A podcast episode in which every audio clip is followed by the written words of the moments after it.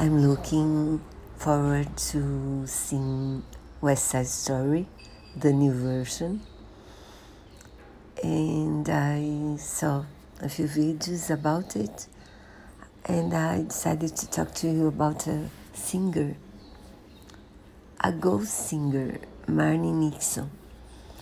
She sang the all the songs of My Fair Lady, all the songs of West Side Story, and the British song of An Affair to Remember.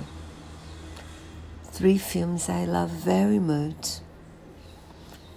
And she also sang Maria as herself, as a nun, in The Sound of Music. So she was a ghost singer.